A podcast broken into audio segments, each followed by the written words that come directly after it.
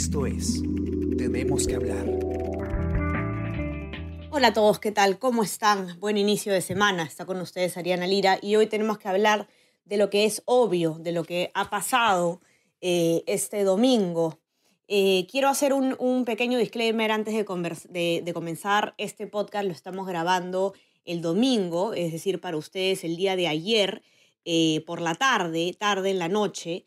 Eh, por lo tanto, el desenlace político de lo que puede ocurrir eh, en, horas, en horas en adelante no va a estar incluido lamentablemente en este audio, pero vamos a poder seguir informándolos minuto a minuto de lo que ocurre a tiempo real en nuestra web elcomercio.pe. Sin embargo, hay mucho de qué conversar porque el Perú, a través de especialmente jóvenes, ha logrado eh, hacer dimitir a un presidente en, cinco días de haber estado en el cargo. De hecho, es eh, el mandato más corto que ha tenido un, presidente en el Perú en el último siglo.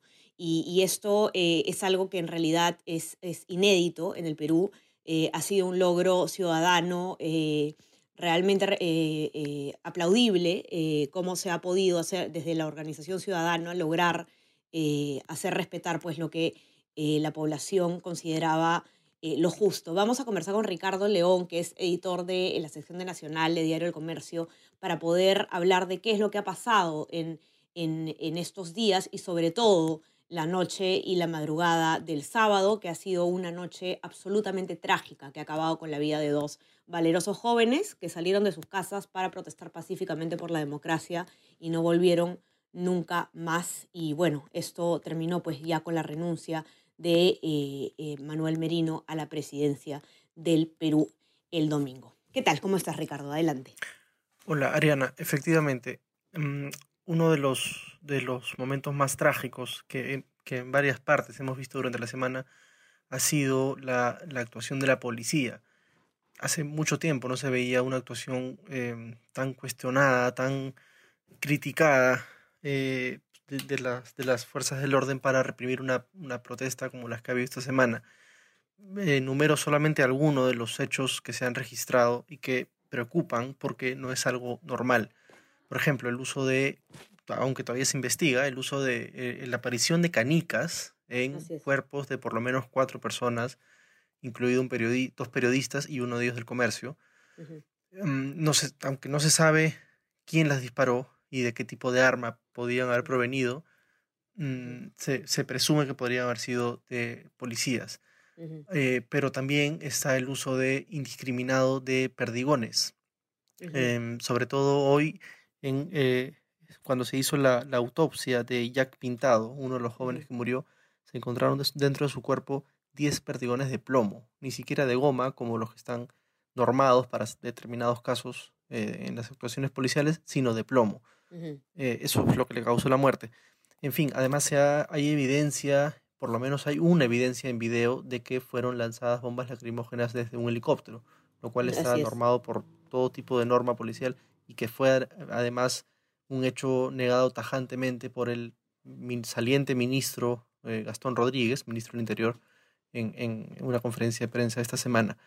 Eh, la policía tampoco dio o dio a destiempo información sobre detenidos, con lo cual se desató toda una situación sobre la situación sobre los desaparecidos, personas que no habían llegado a sus viviendas. Ese es un tema importante, Ricardo. Eh, la gente quiere saber qué está pasando con las personas desaparecidas. Eh, eh, ¿Ya han, han sido identificadas? ¿Cuál es la situación actualmente? Hasta, el, hasta este momento, 10 y cuarto de la noche del domingo, son ya pocas las personas todavía dentro de la lista de desaparecidas, alrededor de siete, según el registro que está haciendo la Coordinadora de Derechos Humanos, eh, llegaron a ser más de 45. Eran personas que después de que se hicieron registros en hospitales, eh, comisarías y la morgue, está, no, no aparecían. Luego se fue entablando contacto con ellas o con sus familias. Demoró varias horas preocupó mucho además, porque como digo, no había una lista formal de detenidos, entonces se llegó a pensar lo peor. Eh, afortunadamente están eh, dando señales de estar bien y están en sus casas la mayoría. Se espera que en las pocas horas se, complete la lista. así es, así es, porque siete personas no es un número eh, reducido. De ninguna manera tenemos que, que, estar atentos entonces qué pasa con estas siete personas que aún no aparecen en esas condiciones tan complicadas, ¿no? Sí, y también preocupa la situación de los heridos. Mm, ahí, llegaron en la noche del sábado 107 heridos a varios hospitales de, la ciudad. Eh, más o menos 30 de ellos, o más de 30 de ellos, todavía continúan hospitalizados. uno de ellos con heridas bastante severas, incluso en cuidados intensivos. Y repito, esto por los disparos de perdigones. La norma contempla el uso de eh, bombas lacrimógenas para contener, eh, para contener multitudes y también el uso de perdigones cuando la, la, la, situación se va un poco por la borda. Pero, pero se ha visto una, una, una violencia exagerada por parte de la policía cuando ha actuado. Incluso, y este es uno de los, de, de, de los hechos más lamentables, cuestionables y que serán seguramente materia de, de algún proceso penal, han atentado contra brigadas de rescate eh, debidamente identificadas con cascos, chalecos, credenciales y todo tipo de, de señalización visual eh, utilizada para estos casos. Y a ellos les han disparado. Eh, y a ellos, Ricardo, les han disparado estando solos, ¿no? Ellos estando eran solos, un estando en actitud pasiva y, con las manos levantadas. ¿no? Con las manos levantadas, caminando solos por el Girón Carabaya, en fila india, eh, con todos los signos distintivos y, a menos de 10 metros pues han abierto fuego y les han disparado y han resultado heridos eh, muchos de ellos. Y eso en realidad eh, no, no se permite ni en tiempo de guerra atacar a los primeros auxilios. Es, es una, una, represión policial de verdad, Ricardo, que, que, nos ha dejado pasmados a todos. Tú que has estado al mando de, de, la sección de Nacional que cubre directamente estos sucesos, lo has, lo has podido ver. Y, la verdad es que eh, la, renuncia de Manuel Merino era eh, una cuestión de tiempo, tenía que irse, como decimos en el editorial del diario, tenía que irse, es una persona que llegó al poder eh, de, sin ningún apoyo de parte de la población, de una manera, digamos, vamos a hablar de esto después, Ricardo, cuando te deje ir para que puedas continuar con el cierre, pero una persona que no tenía el respaldo popular, que no tenía legitimidad y que utilizó el gobierno y las fuerzas del orden de manera absolutamente inhumana. Y, las protestas de los jóvenes han logrado pues, hacer que, que dé un paso al costado. Eh, y Merino se va, obligado, por cierto, Merino se va, pero no se va con las manos vacías, se va con una denuncia penal por los presuntos delitos de homicidio calificado, lesiones graves y abuso de autoridad por parte de siete organizaciones que conforman la Coordinadora Nacional de Derechos Humanos. No solo él, también eh, Antero Flores Arauz y el ministro del Interior Gastón Rodríguez, entre otras autoridades. Así es, así es, Ricardo. Entonces, eh, muchas gracias por, por la información. Eh, los que nos escuchan, toda la cobertura eh, extraordinaria que ha realizado la sección de, de, Ricardo la van a poder encontrar en nuestra web, elcomercio.p, también en nuestra versión impresa. queremos mandar un abrazo especial al fotógrafo del diario Alonso Chero, quien fue agredido en la marcha. Él ha tenido que ser sometido a una cirugía y ha recibido pues estas balas de tipo de canica, ¿no? Que, que, que, comentaba Ricardo. Pueden encontrar también los detalles de este suceso en nuestra web. Eh, nada, un abrazo enorme para, para el fotógrafo Alonso Chero. Y Ricardo, te dejo ir para que puedas continuar con el cierre de esta difícil edición y yo me quedo con los que nos escuchan para conversar un poco del plano político. Un abrazo. Gracias, Adriana. Que estés bien. Un abrazo. Chao, chao. Conversemos entonces ahora eh, de qué es lo que pasa en, las esferas del poder mientras eh, la ciudadanía está moviendo las fichas en el ajedrez político, porque hay que decirlo, han sido los ciudadanos quienes han eh, logrado esto. ¿Y, cómo, por, qué podemos decir esto? Manuel Merino asume la presidencia de la República con un respaldo abrumador, 105 votos, cuando solamente se necesitaban 87 en el Congreso para vacar a Martín Vizcarra. Quienes han votado a favor de la vacancia de Martín Vizcarra lo han hecho sabiendo que era Manuel Merino quien iba a asumir la presidencia de la República. Eh, Martín Vizcarra tiene, y, eso hay que dejarlo claro, serias acusaciones de corrupción, no son chismes, no son trascendidos, son acusaciones bastante sólidas que lo comprometen de manera eh, absolutamente eh, severa con la justicia y él tiene que enfrentar una investigación, duda de eso no cabe la gran, el gran debate estaba en si era el momento adecuado o no de vacar al presidente de la República en mitad de la crisis sanitaria eh, más grave de la historia del Perú, en mitad de una crisis económica, con elecciones ya convocadas que estaban a solamente cinco meses. Lo prudente, eh, según la postura del diario y la postura eh, que yo comparto también personalmente, era esperar a que Martín Vizcarra termine su mandato y a partir del día siguiente pueda ser investigado si, es, si era necesario colocar alguna medida cautelar como una prisión preventiva, según estime la justicia, eh, adelante, pero eh, lo que ocurría con, eh, con esta vacancia iba a generar muchísima inestabilidad y eso fue precisamente lo que pasó. Manuel Merino asumió, se puso la banda presidencial aproximadamente a las 10 de la mañana del día 10 de octubre y cinco días después tuvo que dar un paso al costado obligado por una, una serie de manifestaciones ciudadanas sin precedentes en el Perú. Eh, es el gobierno, como decía al comienzo de este podcast, más corto que ha tenido nuestro país en un siglo. Y en esos cinco días que Merino es, es, eh, está a cargo del Perú, no se le oye decir palabra, no se le ve.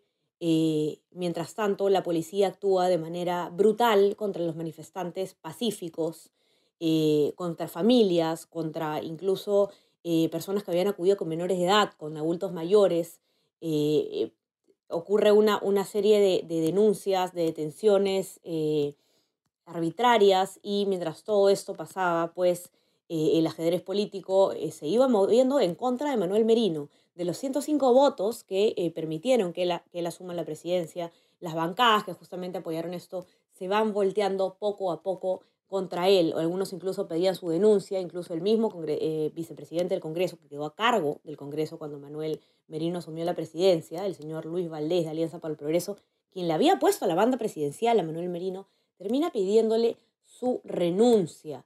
Eh, y así ocurre eh, que poco a poco ese respaldo abrumador que tuvo él se fue difuminando.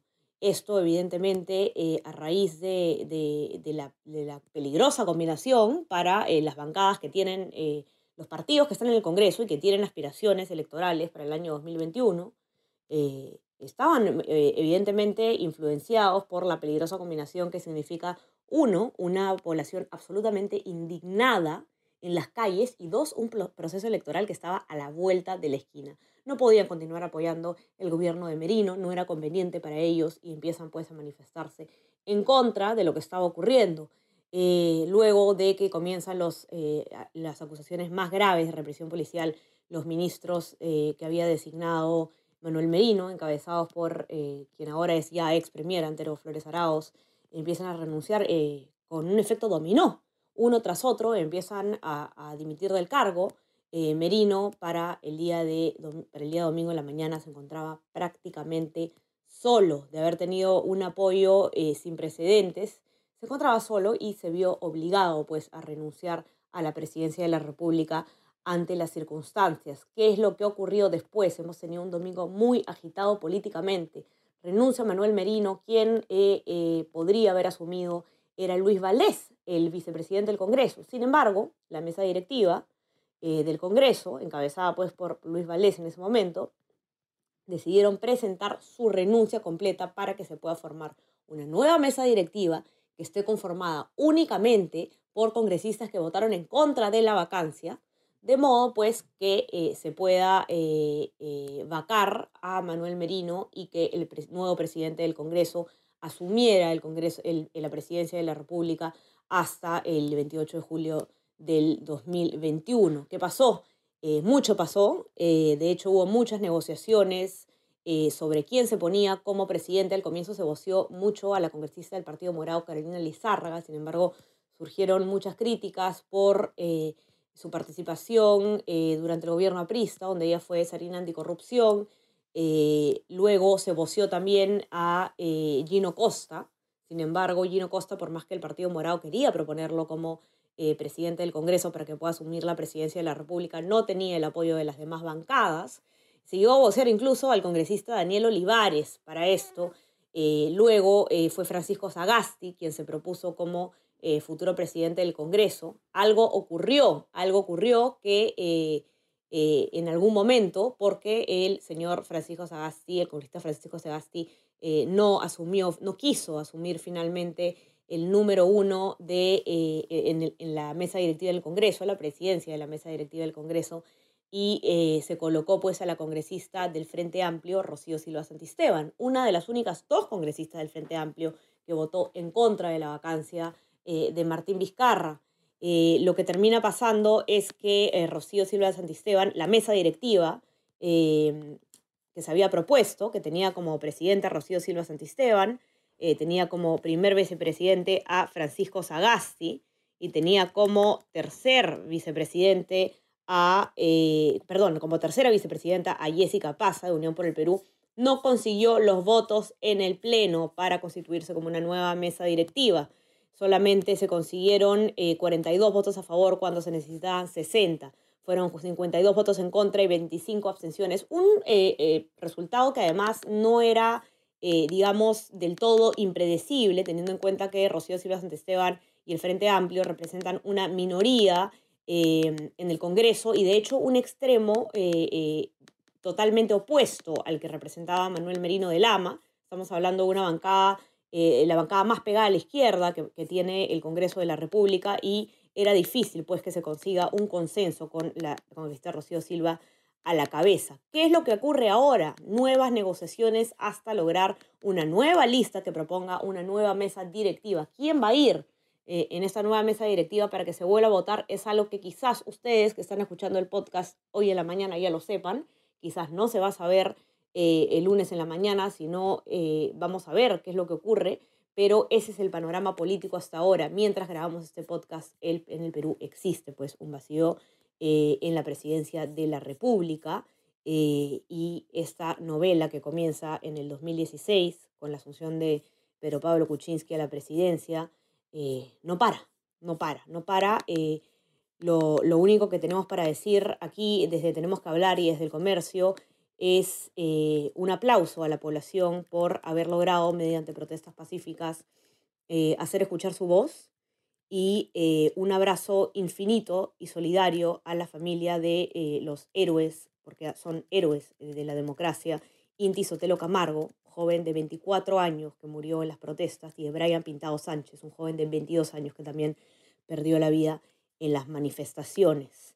esperemos pues que el futuro eh, nos augure un mejor panorama y estaremos eh, informándolos sobre absolutamente todo lo que tienen que conocer en, en, este escenario, en esta grave crisis política que pareciera nunca acabar. No se olviden de revisar nuestra versión impresa, también en nuestra web elcomercio.pe, donde van a tener absolutamente todos los detalles de lo que está ocurriendo en el plano político, lo que está ocurriendo en las calles del país. Y no olviden también suscribirse a nuestras plataformas para escuchar nuestros podcasts. Estamos en Spotify, Spreaker, Apple, Apple Podcast y SoundCloud.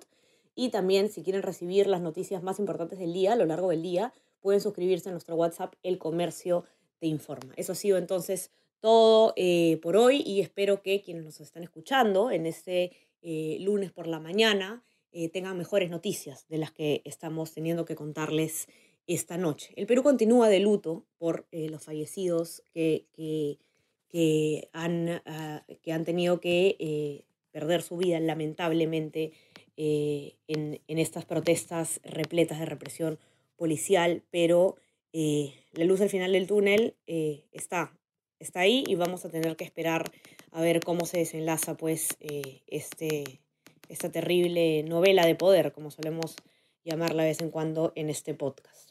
Les agradezco a todos por su atención hay que mantener la calma, hay que estar atentos, vigilantes. Eh, aún no hemos escogido un nuevo presidente de la República.